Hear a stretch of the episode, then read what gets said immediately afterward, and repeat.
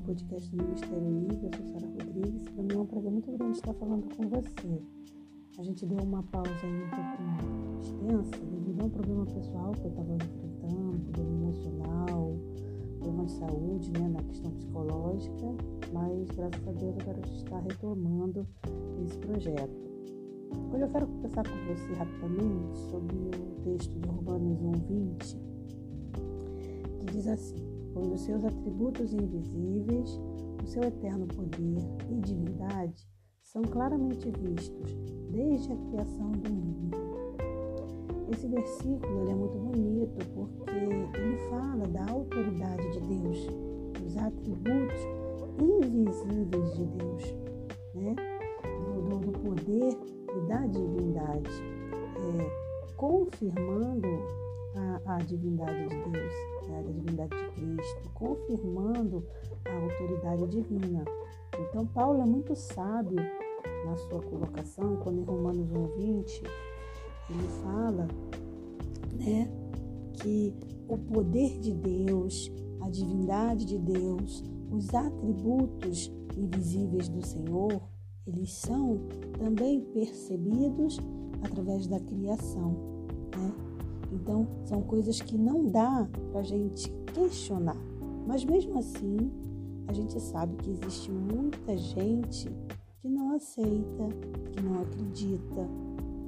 Para você ter uma fé mais forte, eu estou chegando a essa conclusão a cada dia, para que sua fé se restabeleça cada vez mais, é muito importante que você se aproxime de Deus porque não tem como a gente desenvolver a fé se não for próximo a Ele. Então seria tipo dizer assim: uma pessoa que não ora, que não põe o joelho dela no chão, ela não vai ter a fé desenvolvida. E eu posso dizer isso porque já experimentei isso também. Então, ao mesmo tempo que a gente, em alguns momentos, a gente experimenta o, a fé, o desenvolvimento da fé inteligente, existem momentos na vida da gente que a gente se, é, se sente fraco, a gente se desmotiva.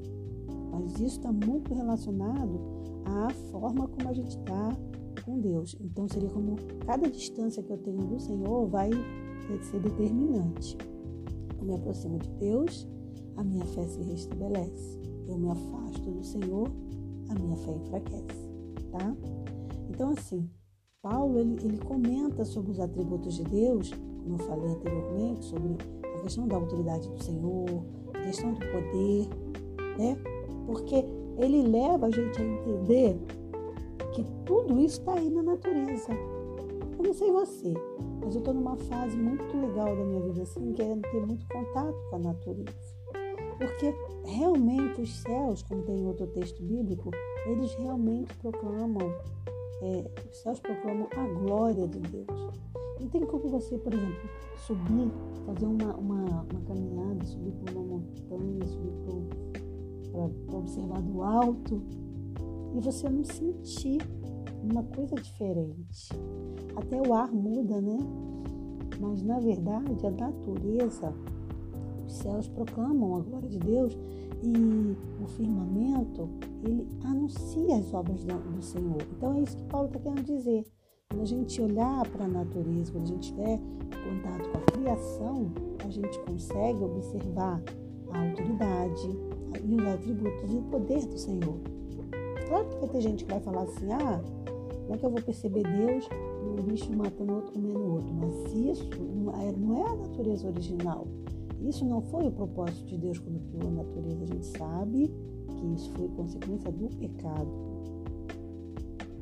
Né?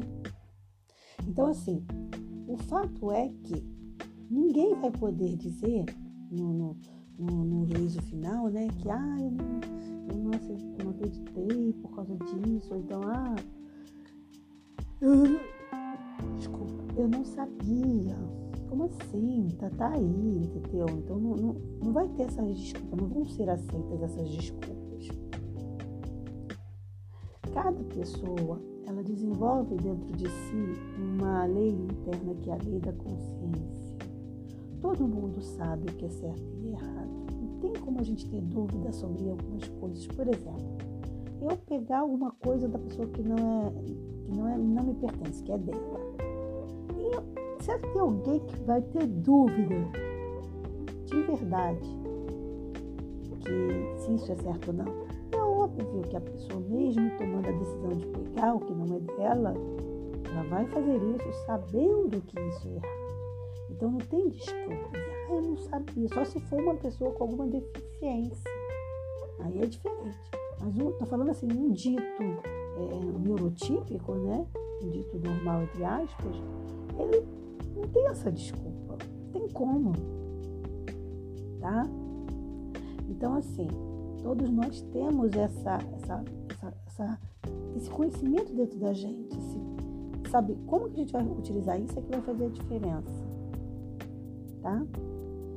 Então, a nossa oração para o Senhor tem que ser de estar próximo dele a cada dia para a gente se sentir o quê? Motivado. Eu posso falar isso para você, quanto mais eu me afastava do Senhor, mais eu me sentia desmotivada. Então essa relação de, de distanciamento, né, de distância de tempo, isso faz diferença no, no resultado da sua fé. Então, é, eu posso falar isso por experiência própria, tá? Então, é importante que, tanto que a Bíblia diz, né? Aquele que quer crer no Senhor, ele precisa, que quer se aproximar do Senhor, precisa crer que Ele existe. Então, eu, eu vou de, desenvolvendo minha fé conforme for me aproximando, e conforme for, for me aproximando, mais a minha fé vai se desenvolvendo. Um ciclo. Tem um escritor chamado Isaac Watts que ele escreveu assim: Envie a sua palavra vitoriosa para o exterior e leve os estranhos para casa. Olha que coisa, né? Então, assim, cada vez que a gente se esforçar para levar a palavra de Deus, o Evangelho, para alguém que não está ainda experimentando a maravilha que é ajoelhar, orar e sentir a presença do Senhor, Cada vez que a gente fizer isso, a gente está levando o quê? A gente está tá aumentando a possibilidade de alguém desenvolver fé, de alguém se fortalecer. Então, claro que você não vai ser aquela pessoa chata que quer ficar pregando para todo mundo em qualquer lugar, qualquer horário. Não é isso. Mas é você saber aproveitar as oportunidades e levar a palavra de Deus com sabedoria para outros. Tá? Então, como é que a gente pode alcançar a salvação em Jesus? Através do nosso esforço. Que esforço é esse? O esforço de estar perto do Senhor, porque vão ser muitas, muitas coisas para tirar você da graça. Você sabe disso, né? Muitas coisas. Né? surge, principalmente agora com a internet, celular, tudo, vida corrida, despesa, dívida tal, coronavírus, tudo, tudo para tirar você da graça. Então você vai ter que ter esforço, eu nem diria dobrado, triplicado para poder estar firmemente, diariamente na presença do Senhor. Eu vou ficando por aqui, mas Peço para a minha vida e para a sua vida que o Senhor nos fortaleça e nos dê a sua paz, que é algo muito, muito importante na vida de qualquer ser humano. Paz. Espero você para o nosso próximo encontro.